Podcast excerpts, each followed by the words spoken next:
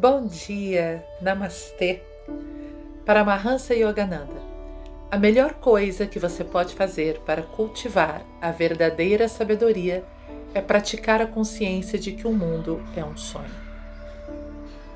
Tudo que nos cerca é um sonho, porque tudo que nos cerca é uma projeção da nossa mente individual e coletiva.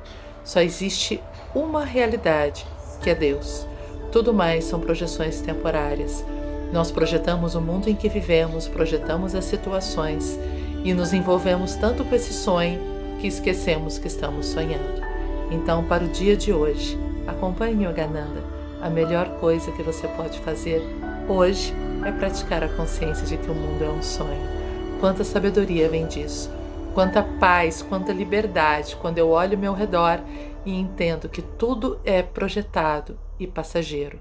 A única realidade é Deus. Bom dia.